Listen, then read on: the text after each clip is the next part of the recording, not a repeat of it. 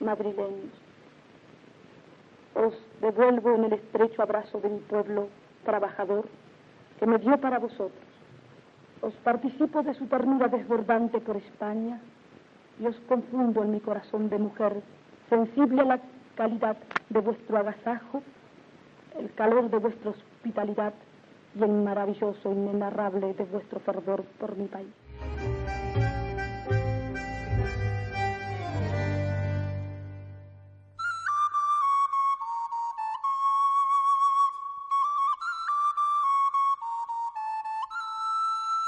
1948 sigue siendo un año para la descolonización y para el nacimiento de nuevos estados.